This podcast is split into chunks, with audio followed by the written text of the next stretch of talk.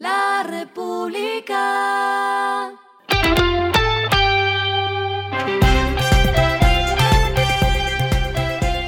Al final de la jornada, esto es lo que debes saber sobre el comportamiento de los negocios, las finanzas y la economía. Las movidas de hoy fueron.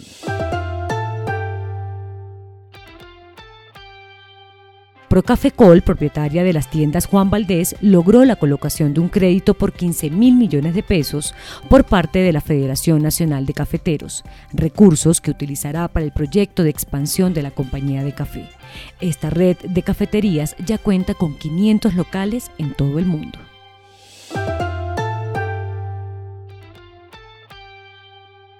Luego del descubrimiento del pozo exploratorio y delimitador Gorgón 2, cerca de 70 kilómetros al sur de la costa caribe, en asocio con el operador Shell, quien tendrá 50% de participación, Ecopetrol aseguró que pondrá en marcha 100% la refinería de Cartagena, lo que representaría un adicional de 50.000 barriles de petróleo.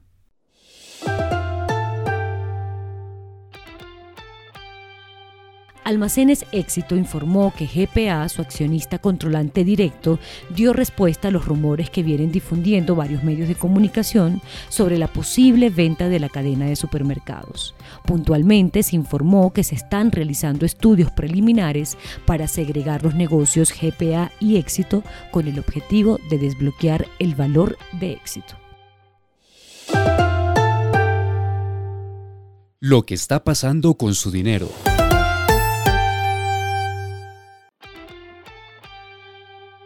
El último informe de inclusión financiera de la Banca de las Oportunidades y la Superfinanciera reveló que la cantidad de sucursales físicas de los bancos ha venido disminuyendo a lo largo de los años, pasando de 7.669 puntos en 2019 a 7.014 puntos en 2021 un descenso de 8,5%.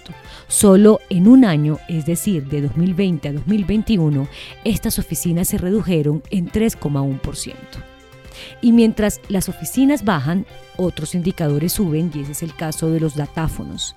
Al cierre del año pasado había 919.751 datáfonos en todo el territorio, un aumento de 34,4% frente a 2020.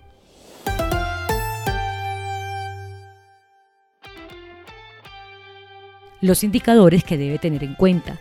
El dólar cerró en 4.231,45 pesos, bajó 42,37 pesos. El euro cerró en 4.374,47 pesos, bajó 7,05 pesos. El petróleo se cotizó en 94,21 dólares el barril. La carga de café se vende a 2.255.000 pesos y en la bolsa se cotiza a 2,90 dólares. Lo clave en el día.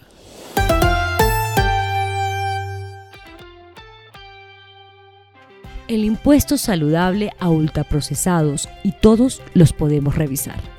Este fue el mensaje que dio el ministro de Hacienda José Antonio Campo durante el Congreso de la ANDE que se realiza en Cartagena hasta mañana. Frente a los empresarios asistentes, envió un mensaje de tranquilidad con la tributaria que busca recaudar 25 billones de pesos. El funcionario agregó, y abro comillas, estamos en un diálogo permanente. Espero tener unas propuestas constructivas.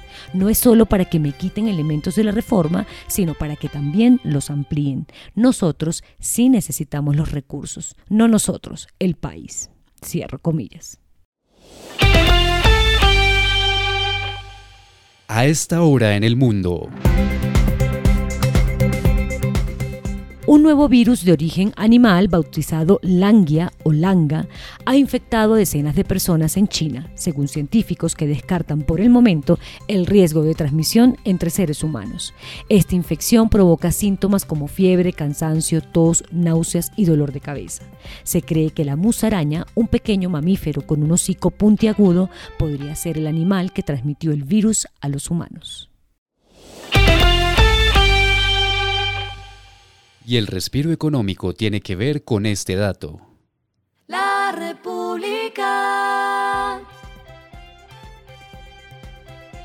Les traigo los tres consejos de Gemma Bess, todo una eminencia en el campo de la alimentación, y la nutricionista de Rafael Naral.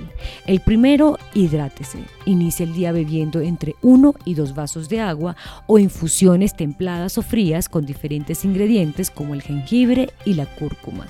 El segundo consejo, ingiera mucha verdura en todas las comidas. Y el último, coma dos o tres piezas de fruta al día. República.